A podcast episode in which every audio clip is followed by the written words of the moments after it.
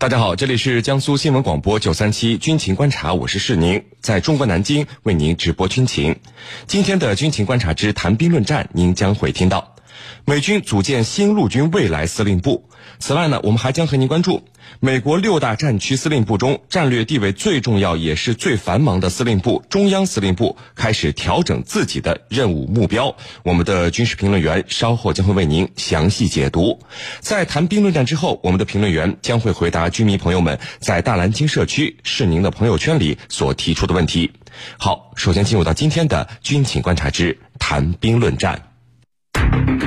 您接下来将会收听到的是《军情观察之谈兵论战》。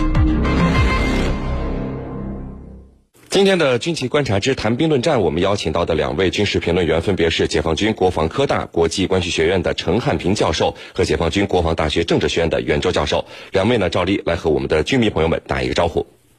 军迷朋友们，大家好，我是陈汉平。军迷朋友们，大家好，我是袁周。好的，我们来看到今天的第一条消息。在过去的十五年里，美国陆军至少通过三次有效的大规模举措，推动装备技术向世界军备顶尖技术升级。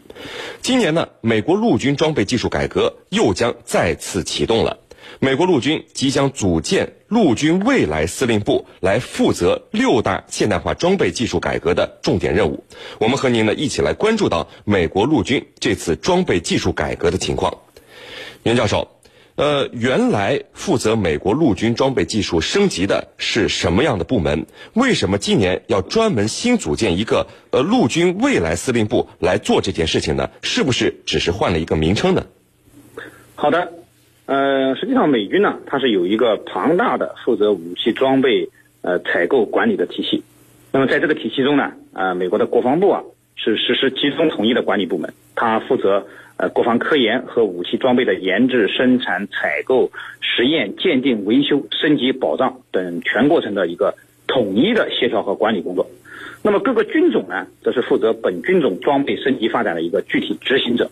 呃，具体到美国陆军呢，呃，是他在陆军呢，呃下陆军部下设了一个陆军装备司令部，那么是陆军后勤装备保障的一个最高管理机构。那么它的主要职能呢，呃，可以归纳为三类。呃，一呢是牵头制定对美国陆军装备实施国家级维护和补给的计划，并监督它的下级司令部呢，呃，实施管理和实施呃管理和实施工作。那么第二呢，就是组建下属的合同签订司令部。那么通过这种合同签订司令部呢，来向战区或战区保障司令部呢提供装备上的支援。那么第三呢，就是通过下设的陆军保障司令部，对作战部队实施装备保障支援任务。那么这次美国即将成立的陆军未来司令部啊，实际上就是把陆军未来武器发展装备的科研发展任务呢，给分离出来，成立一个专门负责推动陆军武器装备升级，以适应未来作战需要的一个陆军装备发展部门。呃，用美军的这个陆军训练和司令部这个呃，用美军陆军训练和司和调令司令部司令，呃，叫呃。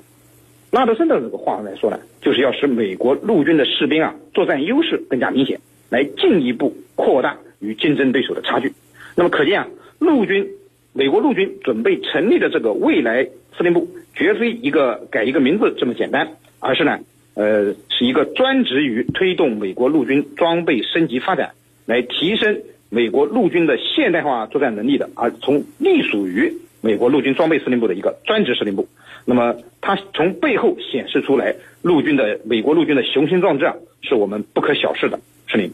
陈教授，美国陆军通过建立跨职能部门的团队，呃，来重新调整陆军的研发项目啊。我们看到还划分了六大重点任务，呃，其中包括远程精确火力、下一代战车、未来垂直起降飞行器、网络。以及空中和导弹防御、士兵杀伤力这六大方面。那么，对于美军建立呃未来司令部这样的一种跨职能部门的团队来做这些工作，您怎么看？这可以算是美军的一次军改吗？好的，那么我们讲，我们通常讲啊，这个军改到底是什么？军改，我认为是一个很大的范畴，它主要侧重于结构、规模的调整改革，机构人员的变动。目的就是要有利于未来的军事适应未来的军事挑战。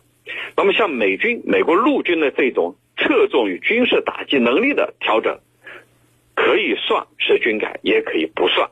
这就看侧重于什么方面了。那么目前美国的这种调整，我认为它是弥补短板，瞄准未来，提升战力，用三句话来进行概括。主持人。好的，袁教授。那么，在即将新组建的这个陆军未来司令部的重点任务里，我们我们看到远程精确火力和空中和导弹防御看起来都是和陆军有关的。但是呢，这背后其实反映了美国陆军目前作战的一个极度依赖的一个现状，就是因为空军的优势强势，美军之前对于陆军的这个精确远程精确火力和这个空中导弹防御其实是忽略的。那么是什么原因促使美军转变了现在的思维呢？嗯，好的。呃，我们都知道啊，美国陆军它是一支高度合成化的军种。那么和其他国家的陆军不太一样。那么你像大多数国家的陆军啊，只有地面部队，或者呢，只有一支小规模的陆航部队。那么美国陆军啊，它有一个庞大的、具有独立空中作战力量的这个能力的这个呃陆军航空部队。那么这支陆军航空部队呢，拥有六千多架。这个武装直升机、固定翼飞机还有无人机，那么是一支名副其实的会飞的陆军。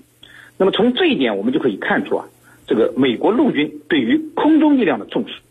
呃，但是这个美国陆军它这个空中力量的建设啊，和美国空军建设的这个侧重点是有所不同的。呃，如果从战役战术的角度来看呢，呃，美国空军它主要侧重于夺取战场的制空权，而美国陆军呢，则致力于提供呃空中对地支援和这个呃野战战区这个区域的这个防空能力，那么这里这个美国陆军啊，对于远程精确火力还有空中和导弹防御的这个呃能力呢，呃说的也就是这两个方面的问题。那么呃现在美国陆军啊认为他们在这两个方面存在严重的不足啊，其实在我看来啊，并不是呃美军这两个方面这个能力不足，实际上无论是远程精确火力打击能力。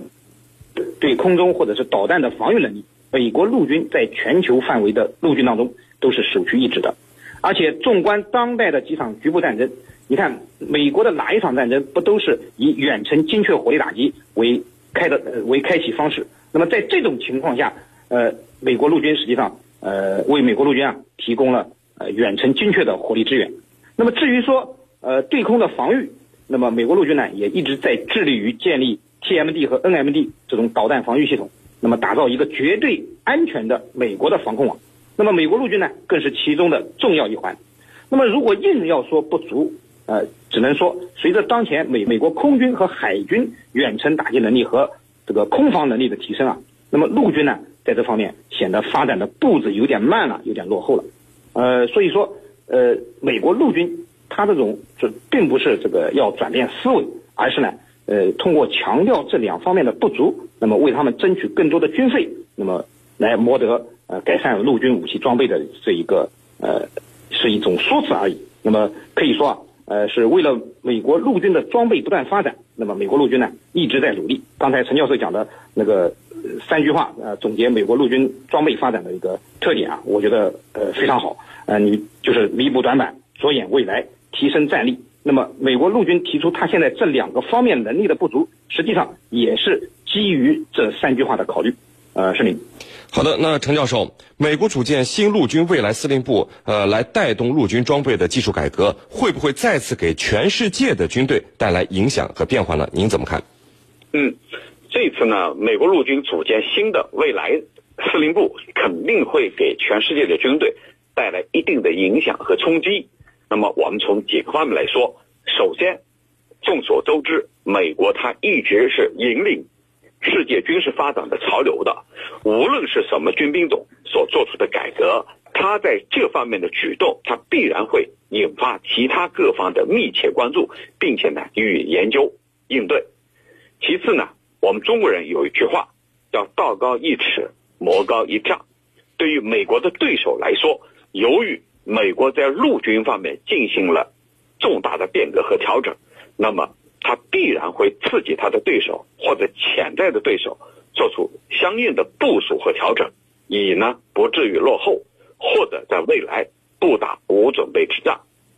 其实这个结果呢，非常类似于在冷战时期的军备竞赛。也就是说，你有什么，我也得有什么；你做什么，我也得做什么。甚至呢，最好是能够超过你。总之呢，就是不甘落后。所以，美国的这一次调整改革，它必然会对世界，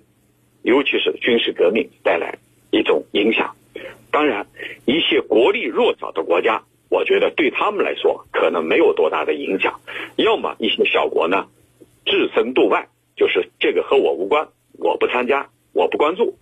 这是一种情况；还有一种情况，要么就干脆成为美国的保护国啊。你比如说，在欧洲的一些北约成员国、一些小国家，比如波罗的海三国，那这些国家，它反正要仰仗美国，仰仗整个北约，我成为这个你的附庸附庸国，你作为我的保护国，你再怎么样军事变革，我呢无所谓，置身度外。所以这里头会有两种情况存在，主持人。好的，那各位不要走开，接下来呢是半点广告时间，在简短的半点广告之后，我们将和两位军事评论员一起来和大家聊到今天军情观察之谈兵论战的另一个话题。于众生喧哗中看清方向。